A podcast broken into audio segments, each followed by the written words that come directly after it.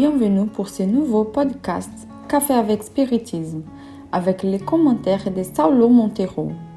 Aujourd'hui, nous arrivons à l'avant-dernière étape de notre voyage qui nous présente les livres de la nature, deuxième partie du livre La Grande Énigme de Léon Denis.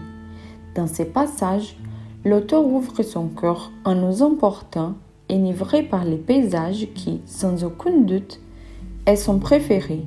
Il commence en se confiant. J'aime toute de la montagne. Ces jours ensoleillés, pleins de fleuves et des rayons, et ces nuits sereines sous les millions d'étoiles qui scintillent avec plus de force et semblent plus près des vœux. J'aime jusqu'à ces tempêtes et les éclats de la foudre sur les sommets. L'orage est passé, la nature a repris son air de fête. Partout retentissent les grincements des criquets et les crécelles des grillons.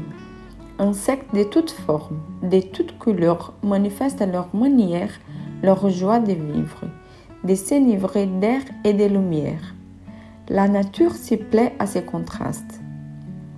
Les monts, tantôt après nous, tantôt parés de verdure, se dressent au-dessous des vallées profondes et des vastes horizons de la mer.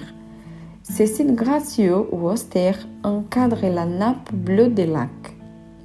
Avant cette lecture, vous, ma soeur, mon ami, avez-vous déjà pris le temps de penser à comment la montagne représente bien la vie?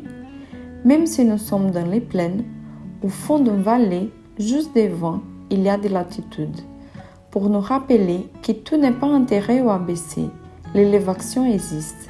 Il suffit de lever les regards pour voir ce qui est plus haut.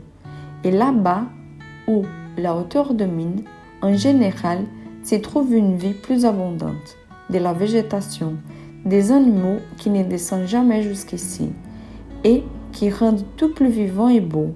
Même si la vie, parfois, nous place dans les parties plus basses de l'expérience, ne cessons pas de regarder vers le haut et de nous souvenir des élévations.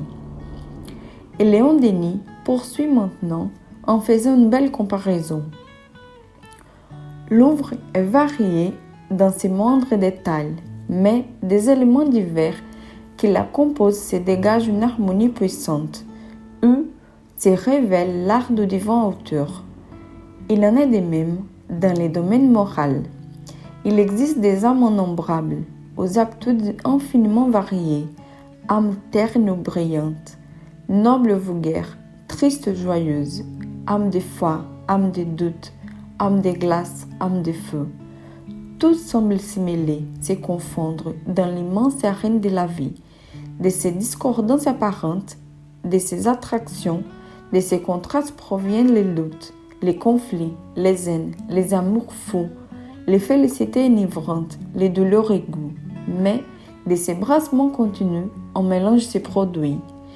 Des perpétuels échanges s'effectuent. Un nombre grandissant se dégage. Les fragments des rocs, les pierres entraînées par les torrents s'échangent à la longue en galets ronds et polis. Il en est de même pour les âmes. Orture, roulées par les fleuves des existences, de degré en degré, de vie en vie, elle s'achemine dans la voie de perfection. Remarquez quelle belle image cette idée nous apporte. L'humanité est d'une diversité incroyable. Il n'existe pas deux êtres exactement identiques. Ici, certains sont plus paisables et là, d'autres plus vigoureux. Un riche mélange de chaud et froid, mais aussi de la place pour les tièdes. Il n'y a pas de bons ou de mauvais dans les champs de nos caractéristiques physiques. Ce qui existe, c'est le temps dans lequel chacun d'entre nous se trouve et l'autre évaluation que nous faisons pour que nous nous sentions plus ou moins satisfaits de nous-mêmes. Dieu n'a pas créé à partir d'un modèle de comportement. Il nous offre des expériences et nous nous construisons avec la même richesse de diversité que les montagnes de plusieurs tailles, formes ou végétations. Le plus important dans notre cas est le contact social dans lesquels nous apprenons les uns avec les autres et nous grandissons à partir des combinaisons de formes et de manières. Cela dit, Léon Denis poursuit en nous enseignant les inspirations que nous acquérons au contact de cette pluralité. Cette inspiration nous aide souvent dans l'exercice de l'élévation. Cherchez alors dans un espace dont vous disposez, parfois un petit jardin, les exercices auxquels il nous conduit. Léon Denis nous dit La fleur s'ouvre aux caresses du soleil et aux larmes de la rosée. De même, l'âme s'épanouit sous l'influence radieuse de la grande nature. Sous ses impressions puissantes, tout en elle s'émue et vibre. Elle prie et sa prière est un cri de reconnaissance et d'amour. La fleur peut être une prière, les sentiments qu'elle vous inspire aussi. Loyez la nature et les créateurs. C'est aussi ouvrir vos cœurs à ces nouvelles expériences, à ces nouveaux sommets. Grimpez la montagne de la vie. Cherchez les paysages qui vous entourent et enregistrez dans votre mémoire ce que Dieu vous a offert. Vos héros emportent peu et les succès que vous êtes sur le point de remporter. Pour cela, nous nous appuyons toujours sur les langages poétiques et la sensibilité des inspirations du maître des. Écoutez ce que dit Léon Denis. Jeunes gens qui me ma pensée va vers vous dans l'élan fraternel pour vous dire Apprenez à aimer la montagne. C'est le livre par excellence, devant lesquels tout livrement est petit. En feuilletant ces pages grandioses, mille beautés cachées vous apparaîtront, mille révélations que vous ne soupçonnez pas. Vous recueillerez des joies précieuses qui enrichiront votre âme en les pourrant.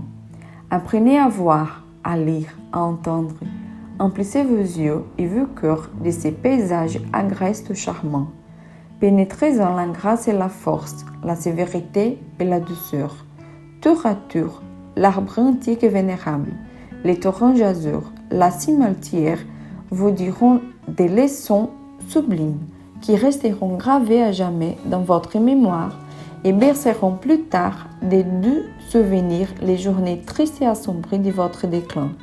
Sachez comprendre leur langage. Leur voix unie compose l'hymne d'adoration que les êtres et les choses chantent à l'Éternel. Je vous souhaite une très belle journée avec beaucoup de paix et jusqu'au prochain épisode des Cafés avec Spiritisme.